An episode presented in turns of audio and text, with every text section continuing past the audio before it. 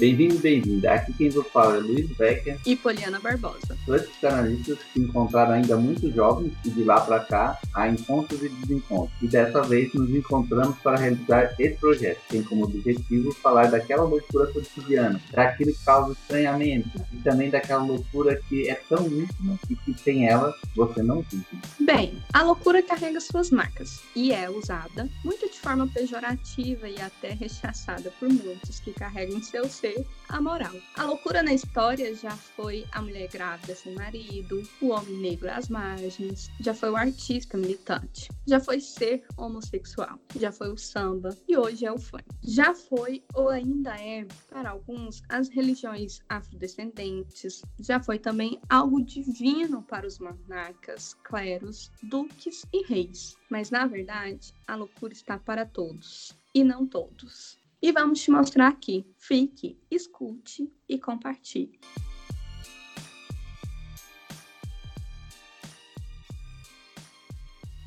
Hoje temos uma convidada aqui no podcast, a psicóloga e psicanalista Isabela Tavares, para falar para a gente um pouco sobre Harry Potter. Isso mesmo, Harry Potter. Isabela, muito obrigada por ter aceito o nosso convite e a gente queria saber um pouco sobre quem é você na cidade e como começou é, o seu interesse pela saga. Oi, gente. Muito obrigada pelo convite. Estou muito feliz de estar aqui nesse podcast que eu escuto lavando várias louças. E, então, eu sou a Isabela.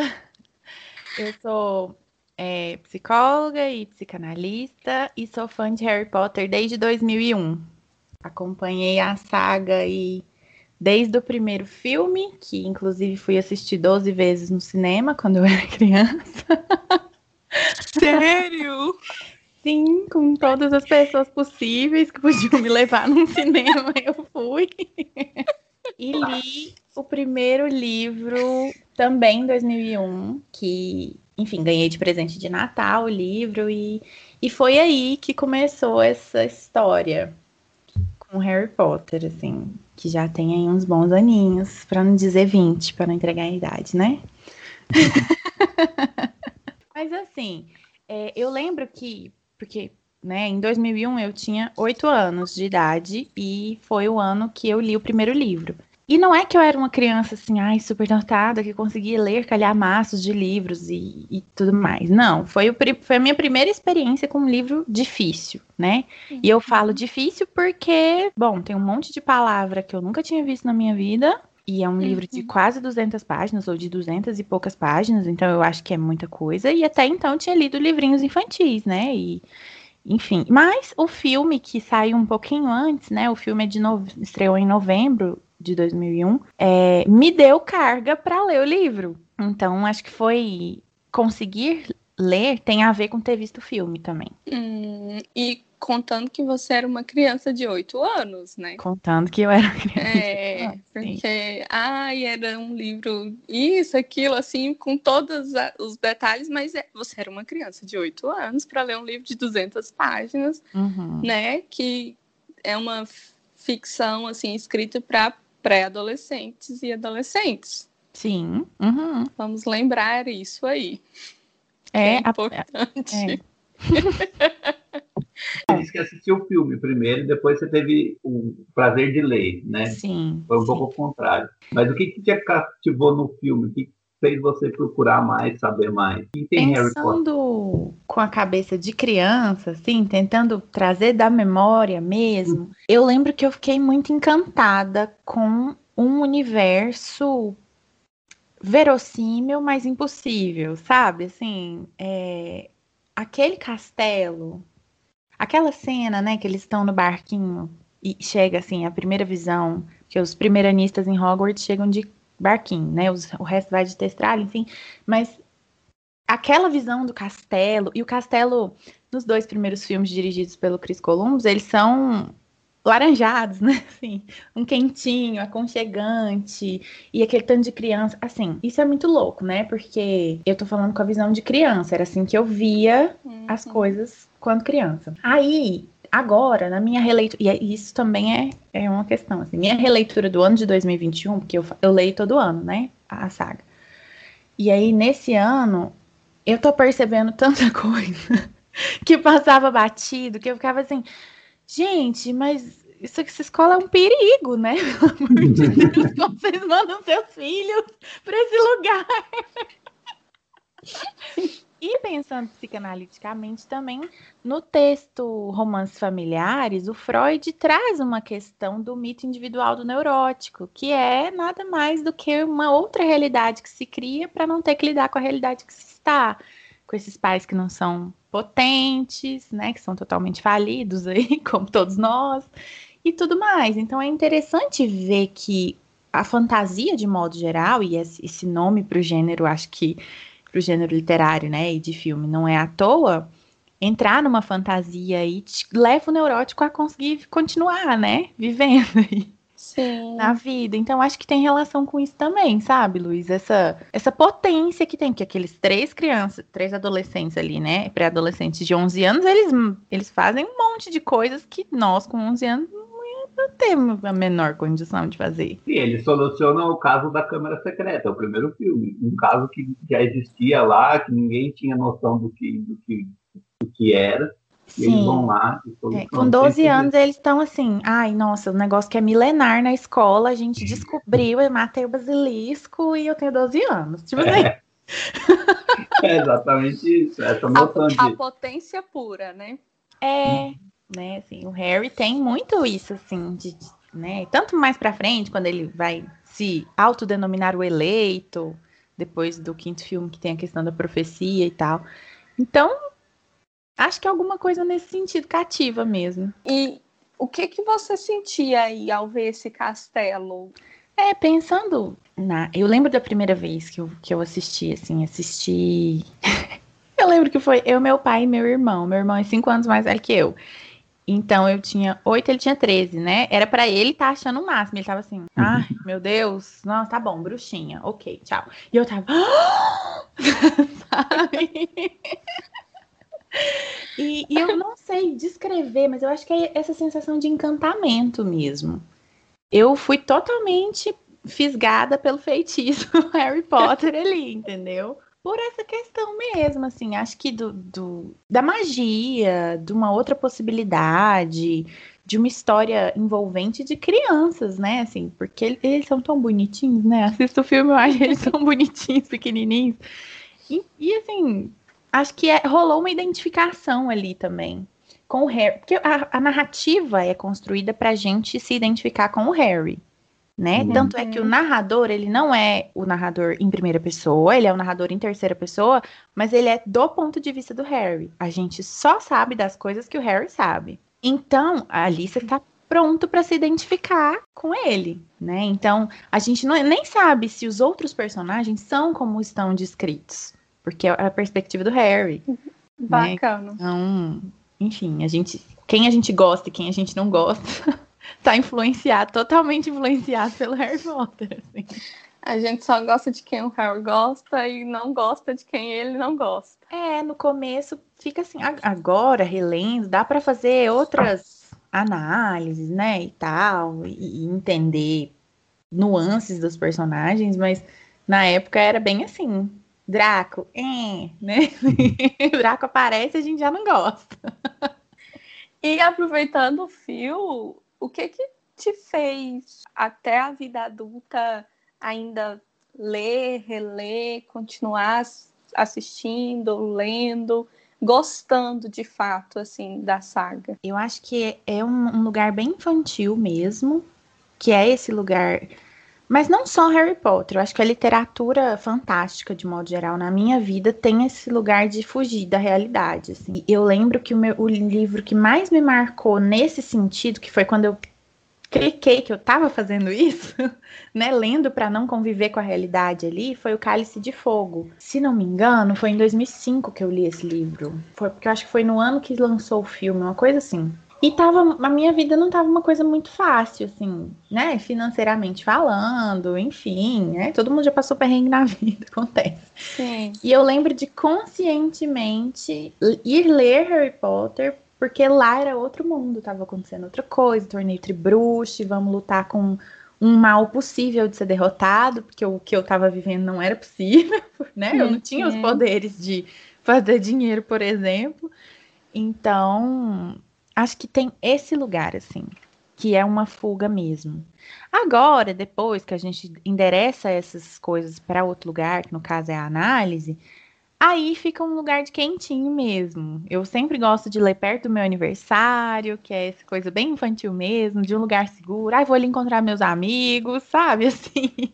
Então, fica muito nesse lugar para mim atualmente. É, eu também sou muito ligado a livros de fantasia. Assim. Hum. Eu não tenho essa identificação com Harry Potter, eu sou um pouquinho mais velho. Acho que tipo o seu irmão, assim, minha identificação é com o Senhor dos Anéis. Tem uma questão um pouco mais adulta, mas também Sim. tem a fantasia do escape, um mal é, derrotável. Tem a, toda a jornada do Frodo, da qual a gente se identifica, uma história voltada para ele, o ponto de vista dele, né? Tem tudo isso. E foi o primeiro livro mesmo que eu li eu li assim, que não era obrigado a ler, quando eu mas é um livro que eu sentava e eu lembro de um dia ter acabado a luz e eu com a vela lá, lendo o livro, minha mãe falando, a vista vai ficar ruim, para um vai pouco. Doer.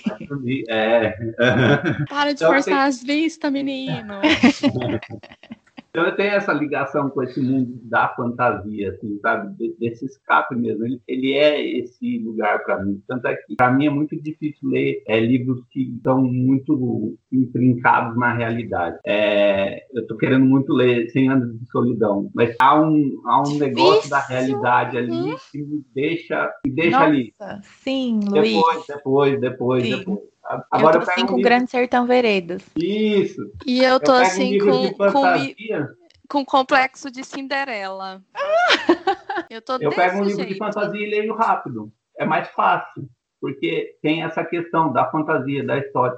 E depois é, a gente vai começando a pesquisar e a gente. É, eu estava pesquisando há muito tempo atrás essa questão da jornada do herói, de como as histórias se baseiam nesse mito dessa jornada do herói, desde antigamente, né? Desde uhum. Hércules, se a gente pensar, é, tem o chamado para a aventura, tem a indecisão do herói, vou ou não vou ser isso, e depois o ato final, né? Para a gente resumir. Mas eles são 12 passos, se não me engano. A gente pode, pode pensar nessa jornada do herói como um discurso, um discurso que a gente vê um pouco na clínica, um discurso que a gente vê um pouco no social, essa tentativa de, de esperar por um chamado, então eu fico aqui na espera, aguardando um chamado lado de fora, então não faço muita coisa, é, ou não me movimento até chamado. É, a indecisão de fazer alguma coisa, porque o herói, quando está dos passos lá da jornada, ele fica indeciso na posição, né? Se ele vai ou ele não vai ser, o que, ele vai ser, tem toda essa construção. É, a gente pode é, pensar que o discurso social também está nessa linha, dessa jornada do herói, dessa é, essa acomodação, dessa divisão subjetiva entre ser e não ser. O que, você acha aí? Ah, é uma leitura que é possível de ser feita, assim. É, bom, você falou aí do Senhor dos Anéis, o Tolkien é o, uma das maiores referências para isso, né? Inclusive, não assista, Poliana, Senhor dos Anéis e Harry Potter perto, porque senão você vai ficar com raiva da J.K. Rowling, porque é muito parecido, um monte de coisa. Assim.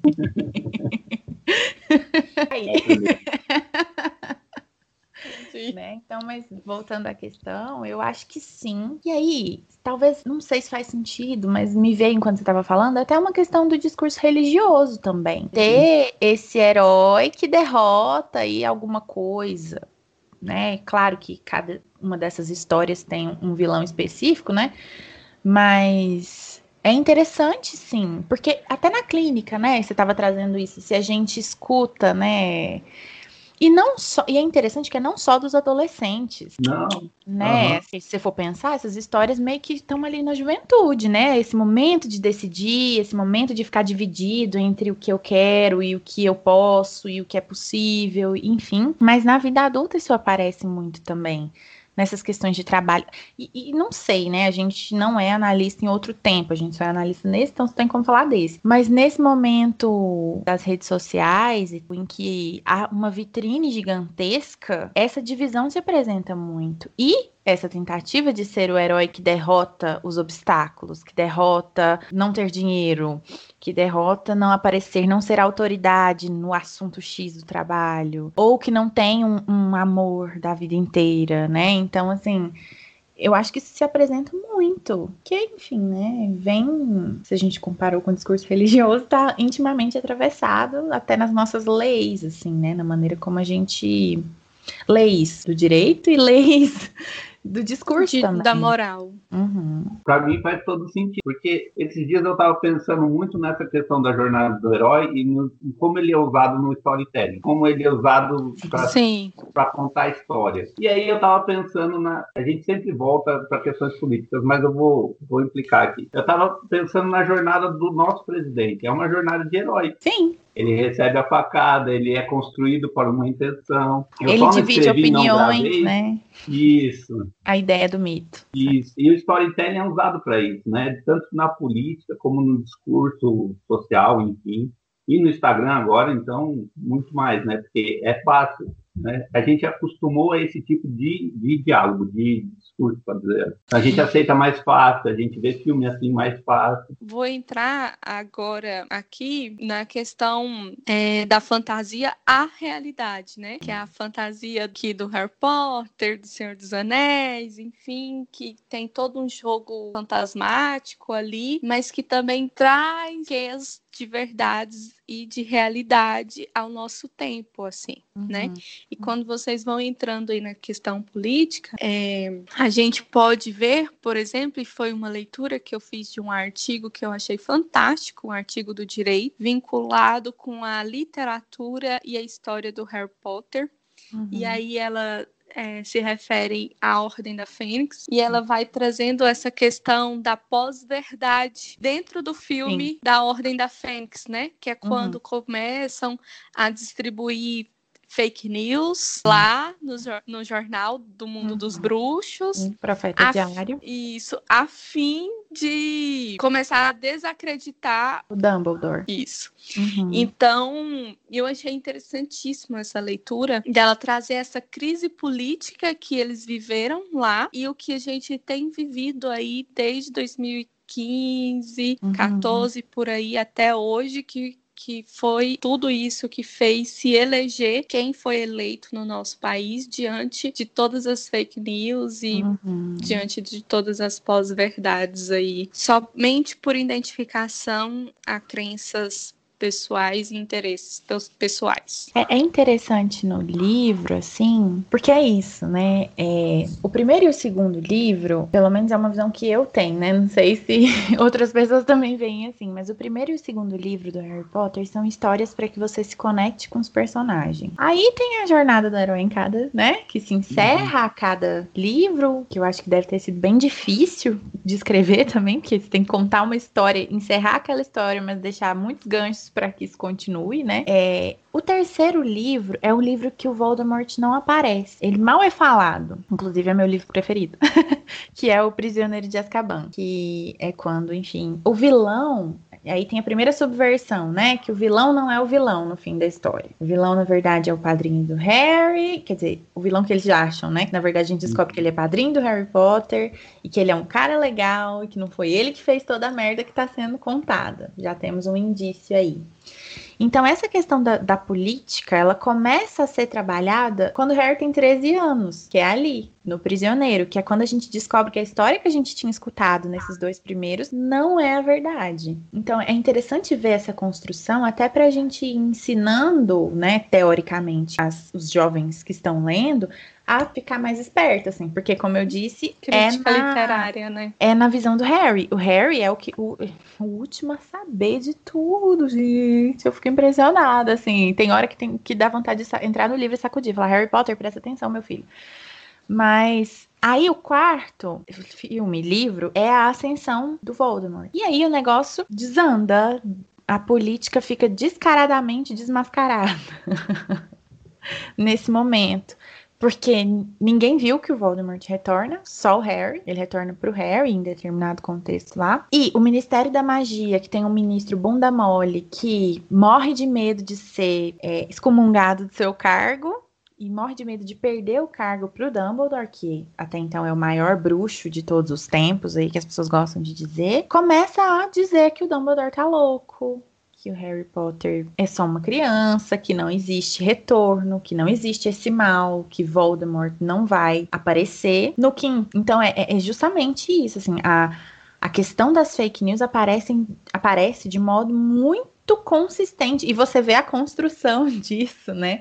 Claro que pelo olhar de um adolescente de 15 anos, mas a construção. E de um olhar de adolescente de 15 anos em luto ainda, que tem esse outro tópico, porque um, um, amigo dele morreu nesse encontro com o Voldemort. Então, é muito interessante porque ao mesmo tempo que a história vai sendo construída nesse âmbito do historinha de criança, vidinha do Harry Potter, tem todo um contexto. E ela fez muita questão de que o contexto fosse explicado, inclusive no mundo dos trouxas, né? Dos, das pessoas ah, não mágicas. Eu achei esse termo muito.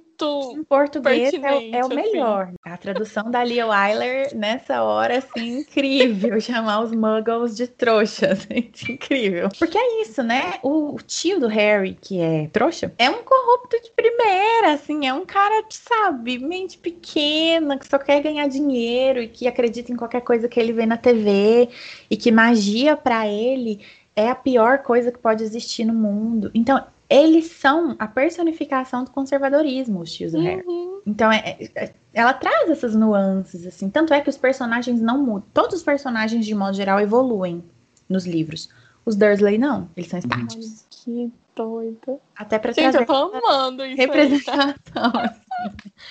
Porque é realmente isso, assim, né? É, você falou, e a personificação mesmo, assim, do conservadorismo. Não evolui, porque eles têm muita certeza de si, do que eles acreditam e crê, né? Então, uhum. eles não estão abertos, hora nenhuma, a evoluir, a de fato é. mudar a ideia. Encerram o arco dele no deles no sétimo livro tático. Nossa isso é interessantíssimo, assim. Eu sou Porque a gente assim, fica, né, assim, querendo, a gente, leitor, querendo uma redenção dos Dursley, né? Assim, ai, fala que gosta dele, pelo menos uma vezinha, sabe? Tipo, dá alguma coisa aí pro Harry. E eles têm uma mini conversa do primo, que é mais ou menos da mesma idade, mas nem no filme apareceu, assim. Tudo bem que o filme não é um bom parâmetro. Mas é isso, eles não mudam de ideia. E, e, e me parece, pelo pouco, assim, que eu li, pesquisei, é, que o Harry sofre um ataque na cidade dos bruxos justamente por ter defendido esse primo dele e nessa cidade dele dos dementadores. Dementadores, isso. Dementadores. Eu achei interessante, né? Fiz até aqui uma analogia na hora que eu tava lendo com, com a depressão que se vive, né? Uhum. Enfim. Mas assim, voltando aqui só um pouquinho, ele sofre um atentado lá no mundo dos trouxas. É dos trouxas que dos ele trouxas. sofre? É. Porque ele estava ele... nas férias de verão ainda, né? No fim do ano letivo, ele volta para todo fim do ano letivo, ele é obrigado a voltar para casa dos tios, trouxas. E com 15 anos, enfim, tá, tá, tá, dementadores aparecem em Surrey, que é o subúrbio em Londres, e atacam ele e o Duda, que é o primo dele, trouxa também. E aí o Harry usa magia fora da escola, o que é proibido, pra... E a magia... E aí tá, J.K. Rowling declarou, né, que os dementadores são uma alusão à depressão mesmo. No falecido Pottermore, saudades, é, que era o site oficial da J.K. Rowling, que ela comentava tudo. Tudo que vocês queriam saber que ela que fosse oficial, vocês entravam no Pottermore, que era lá. Hoje em dia chama Wizarding World, por causa da nova franquia, né, dos Animais Fantásticos e tal. Tem muita coisa lá ainda, mas tem coisa que já não tá lá mais. Então fica só para quem já leu mesmo ah, na vida. Já era, então. Mas lá mim. ela faz essa alusão à depressão clara, assim, dos dementadores. Tanto é que o remédio, né, o feitiço contra os dementadores é o patrono. O feitiço do patrono você invoca com a sua memória mais feliz aquilo que espanta os dementadores. E depois de um ataque de dementadores, você come chocolate para se sentir melhor. Meu Deus! Sim. Que bacana! Então, né, aí o Harry começa também aí, né? Isso é a questão política, porque esses dementadores estavam fora de Azkaban, estavam no subúrbio de Londres, que é bem longe de Azkaban, né? Assim, se a gente for pensar geograficamente aonde é, é bem longe. E aí eles estavam lá, Harry faz o feitiço e no que ele faz o feitiço, ele vai ser processado pelo Ministério da Magia. Isso! Ele, ele é atacado também lá, então. Porque eu não, tinha, eu não tinha lido o ataque que ele sofreu na cidade dos trouxas lá, que é a cidade dele. É Londres, da... normal ali, Grã-Bretanha. é, é, normal, é o que existe. e, e, aí eu tinha lido só que ele tinha sofrido é, isso lá porque era proibido, assim. Porque assim, no segundo filme, no segundo livro, o em um determinado momento acontece de magia fora da escola também. Acontece em diversos momentos magia fora da escola, e isso nunca foi um problema. No máximo que aconteceu, no terceiro eu acho que é o ápice, assim, porque no segundo ele recebe uma notificação, no terceiro é quando ele faz uma magia com a tia chata lá e a tia vira um balão gigante. Assim. Enfim, e aí o ministério fala: que isso? Eu jamais ia processar uma criança por causa de uma magia boba de dois anos ele é processado num tribunal inquisitorial mesmo, para a gente ver o atravessamento da questão política. Uhum. Sendo que na primeira vez ele estava dando um chilique de adolescente, porque ele foi insultado e ele não conseguiu controlar os poderes. E no, no quinto filme ele estava de fato protegendo um trouxa. Se ele não tivesse feito o feitiço do patrão, no primo dele tinha, podia ter morrido. Ou pior, sido expulso. Mentira, é uma brincadeira do, da Hermione, essa. Ou pior, Qual é a mudança de idade, Isa, dele, né? Entre esse primeiro ato e esse segundo ato que ele defende? Há uma mudança muito grande de idade, onde ah, é uma brincadeira de, de criança, adolescente, para um não, foi com 13, né? Que ele infla a tia, com 13 anos, e com 15 que ele defende o, o primo. A, a, o marco foi o, a ascensão do Voldemort mesmo. É o quanto a fantasia dá uma intrincada na realidade, né? Quanto a uhum. gente pode falar da realidade. A questão que significa, Isa, e Poliana, é, se a gente está lendo muita fantasia atualmente, ou se a gente está vendo muito filme fantasioso, e isso a gente nos espaça da realidade, porque algumas fantasias são mesmo para nos tirar desse, desse lugar é, e não tem esse, pelo menos um fio que ligue a realidade que nos faz pelo menos pensar ou, ou, refletir sobre. Harry Potter traz isso, Senhor dos Anéis também tem uma, dizem que tem uma grande estrutura política ali, que fala um pouco da guerra, que fala um uhum. pouco da movimentação na Europa, enfim, né, esse, esse livro um pouco mais ao da, da Katniss Everdeen. Jogos Vorazes. Jogos Vorazes também tem uma implicação... Esse é bem político. É. Esse, esse eu assisti, mas eu não lembro muito dele, mas eu assisti. Mas ele, tá, ele tem todo esse papel fantasioso, mas ele tem um fio que liga a esse aspecto da realidade. Eu não sei se, é, se, a gente vê isso nesses filmes um pouco mais atuais. A gente comentou um pouco ali dos filmes da Marvel, eu não sei se eles trazem esses aspectos políticos. Hum. É, se é muito essa. Vamos jogar esse pessoal fora da realidade, dar um pouco de, de lugar para eles fazerem ou não fazerem nada, né? Uhum. É, eu sou iniciante na Marvel ainda, assim, né? Não, eu ainda tô na era de Ultron. Mas é, na ordem cronológica eu tô na era de Ultron ainda, gente. Espera aí, eu já chego. Mas é, eu acho que eu concordo com isso que você tá trazendo, assim, de não, não ter necessariamente, ou pelo menos não ser uma finalidade, porque eu tenho a sensação de que esses outros isso estava muito presente, assim, o social ou a questão política não era pano de fundo, era algo que causava literalmente na história ali. Porque se a gente for pensar no Homem de Ferro, com a questão armamentista e tal, até dá pra gente, né, puxar ali um fio para pensar essa questão, dá para fazer uma análise e tal, mas não é o fato do Tony Stark ser o dono X da empresa X que faz o, o enredo acontecer do, do universo, assim, sabe? Claro que no filme individual isso é fundamental, porque é um filme só do Homem de Ferro, né? Mas faz parte da história. Precisa ali colocar um conteúdo, mas ele não é um conteúdo que, que faz uma, uma ligação com a realidade. Essa é, ele poderia ser dono de outra coisa que, que não ia mudar muito a história, assim, né? Podia ser outro tipo de tecnologia, como Exato. ele tenta fazer, né? Mas... Uhum. Exato, eu acho que é por aí, assim. Mas para os jovens, se a gente pensar nos jovens de agora, que provavelmente tem mais acesso a esse tipo de conteúdo, esse tipo de, é, de livros, não é uma, uma tentativa de não implicar com a realidade, um lugar de fuga mesmo, como era o caso no seu começo, assim? Sim. Depois que você foi percebendo as implicações? É.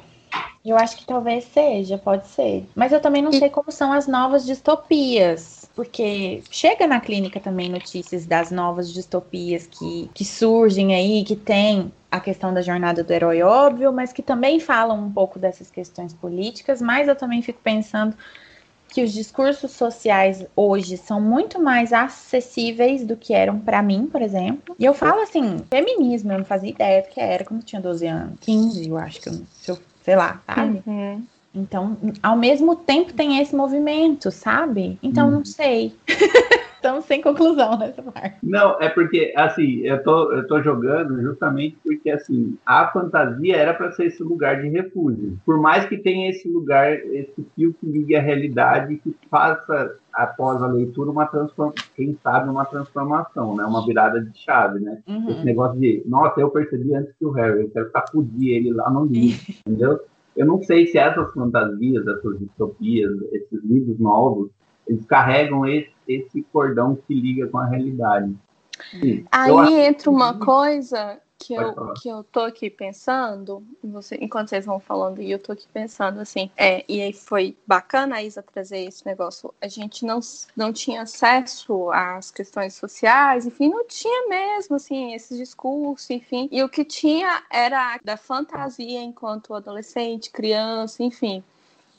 É, eu não, não tinha esse acesso a esses livros, uhum. é, de ficções e tal, mas assim, eu assistia muito desenho animado, mas era muito desenho animado mesmo, assim. Né? Uhum. Então, isso era bom, assim, me dava a sensação de, de estar lá dentro e encarnar um personagem, né? E aí, nessa época a gente tinha essas questões assim separadas, assim, a gente, né, tinha a realidade crua e nua aqui, tinha aqui algo separado, e aí o ponto que eu quero chegar aqui é que eu pensei aqui, cara, mas hoje é tudo muito misturado. Será que dá para saber quando a gente está numa fantasia, numa realidade? Será que dá para, nossa, aqui é, é, é meu momento de, de, de, descarrego, enfim, assim, mas ao mesmo tempo é uma realidade. E aí eu pego muito a questão, por exemplo, é, do Big Brother atualmente, né, que as pessoas usam como fuga da realidade, mas ao mesmo tempo se faz realidade, que aí entra as questões daquele, daquele pessoal que fica é, indo no perfil do outro que ele não gosta e ameaçando o filho, ameaçando a esposa, ameaçando isso e aquilo outro, sabe? E aí entra na questão política conservadora de extrema direita, assim, é, hoje em dia que o mal da vida deles é o outro, sabe? E aí entra do outro lado também o extremo, que o mal da vida deles é o outro. Então entra numa questão é, de fantasia paranoica, assim, e aí eu, eu pergunto assim para vocês: é, é, possível fazer essa separação ou tá, tudo muito é, misturado a ponto de não saber mais o que é realidade, o que é fantasia e o que é ficção? Assim? Se a gente pensar que tá todo mundo inserido na sua própria ficção, não sei se dá para separar tanto mesmo.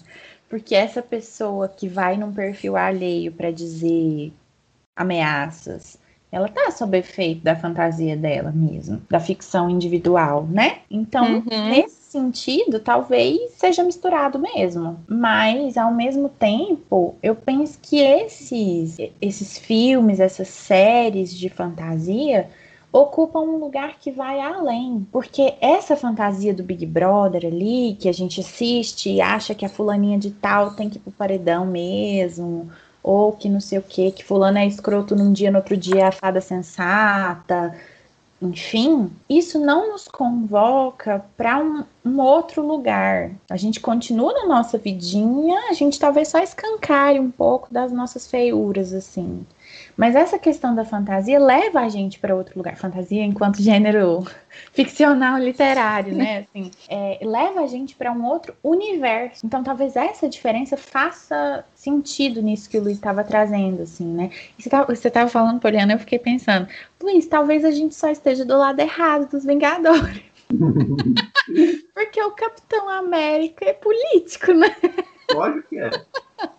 Só do lado errado, mas é político. Eu não sei se você começou a assistir a nova série do Falcão e Soldado Invernal. Não, não vi. Ela é totalmente política, depois você dá uma passada nela. Ela é um ato político. Depois eu não vou dar spoiler, mas Sim. vai lá e assiste. Assim como WandaVision foi um ato de saúde mental. Sim. Tá claro ali também. Tá claro mesmo. É, eu acho que a Marvel começa a falar sobre questões que antes ela não falava. Exato. Mas traz algo de patriotismo também, né, gente? Pelo é, menos os Vingadores. América, é, ele é o Capitão América. Né? Exatamente. Mas o Homem nesse... de Ferro. Mas nesse seriado, Poliana, há uma desconstrução desse personagem, entendeu? Sim. Desse Capitão América, desse patriota, do patriotismo, que é algo que a gente está vivendo muito hoje em dia, entendeu? Então eles estão versando sobre esses assuntos. O, os quadrinhos, o, as HQs da Marvel, eles versam sobre esses assuntos populares há, há mais tempo. isso agora, assim. Se há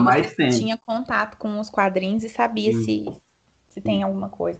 Mas sabe uma série que eu assisti a primeira temporada? Não sei se vocês viram, que talvez também fale um pouco sobre isso, né?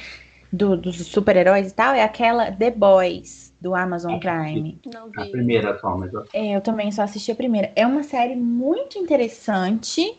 Assim, é muito violenta, então assista quando você estiver de boa, porque é, a violência é gratuita mesmo, não tem nenhum pudor para violência, assim, real.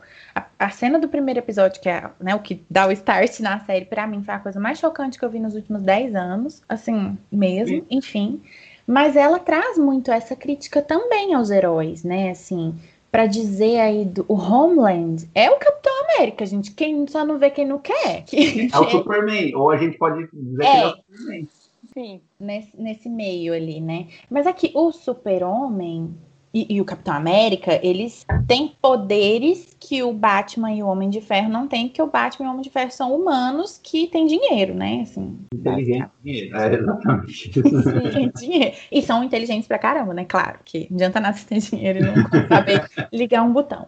Mas assim, é, é, interessante pensar também por essa via, assim, que essas críticas vão surgindo. E, e, é por isso que eu falo, assim, a gente não tinha tanto contato com isso, e talvez isso não fosse, não estivesse tanto no discurso a ponto de aparecer e ser legal ter uma série como The Boys, por exemplo. Não tem nada de super-herói bonito. Esses dias, é, comentando o que você estava trazendo, olhando dessa fuga, de como é, filmes.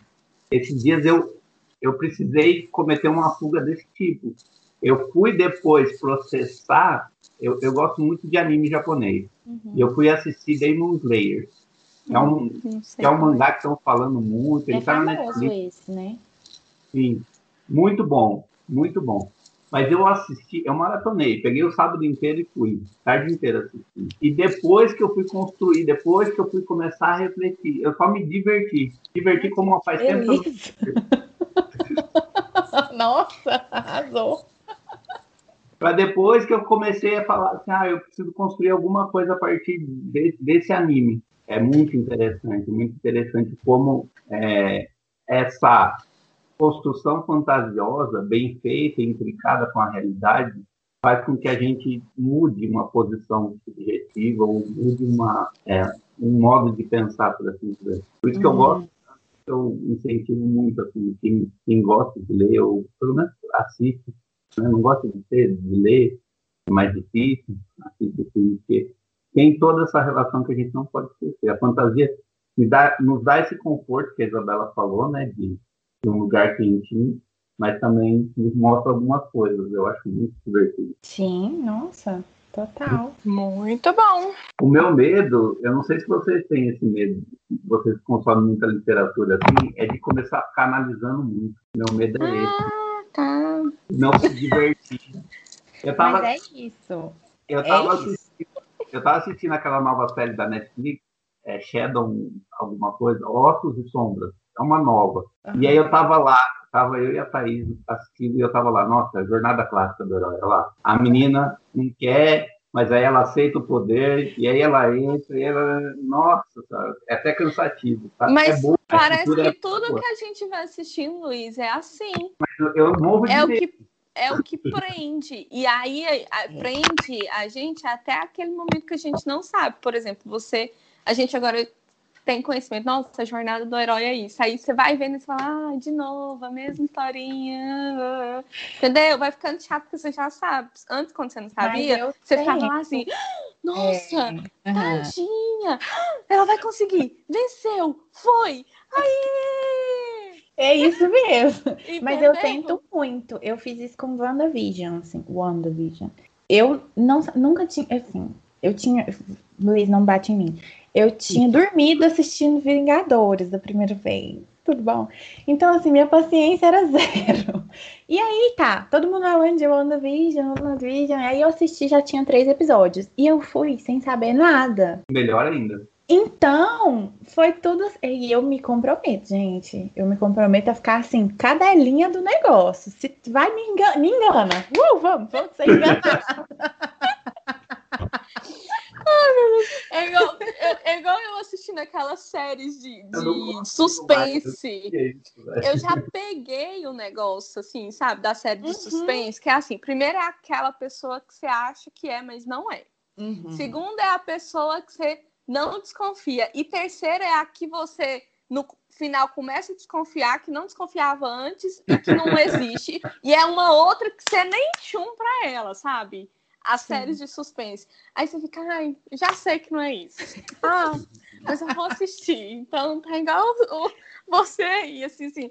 Vou assistir. Ai, e, engana, e, inclusive, tá eu vou assistir WandaVision também. Ai, nossa, eu fui muito. Assiste WandaVision, é maravilhoso. Muito. Como é que fala? Influenciada aqui nesse momento. É, né? A melhor série que eu assisti esse ano. Espetacular a série se a gente pegar e, e, assim, ela é boa para diversão, ela tem todo o contexto de diversão, como a Disney consegue produzir, inacreditável, mas ela também tem um, um aspecto social, mental, é, familiar de, do contexto Sim. que a gente vive atualmente. Então é muito Sim. bacana. É, é, com certeza. Mas a, outra... a birra é justamente essa, de não conseguir mais assistir. Eu precisei um anime pra mim fugir uhum. do negócio. Eu tava muito nessa vibe também, Luiz. E aí eu fui assistir This Is Us. É uma série, não sei se vocês conhecem Já e tal. Assisti. E aí a sensação que me... É um drama, né? As pessoas choram assistindo This Is Us. É uma coisa assim profunda. E eu só pensava pensava assim, que bom que não sou eu que tenho que escutar essas pessoas. então eu posso só assistir o drama. Mas essa foi uma série, Isa, que eu assisti livre de qualquer julgamento e, Exato. tipo, sim, sabe? Porque uhum. eles envolvem, assim, a gente e a gente se identifica e vai embora.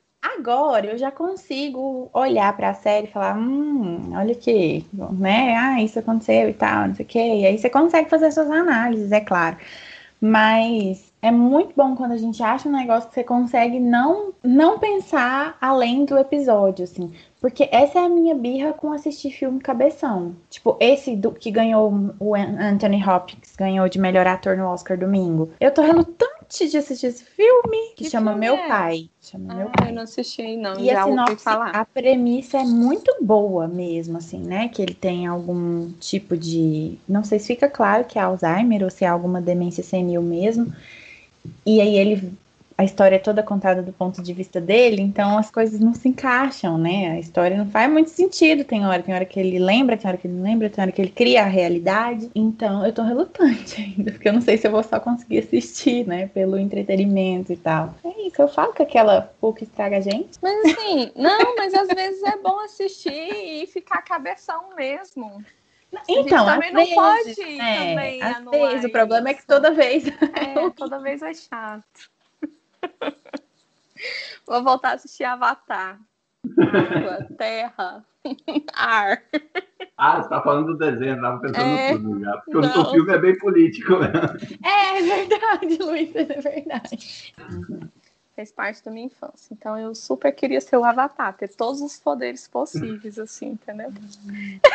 Eu não manjo do, do anime. Gente, anime eu parei ali na Sakura Card Captors. Assistir Naruto. Eu não sou essa pessoa.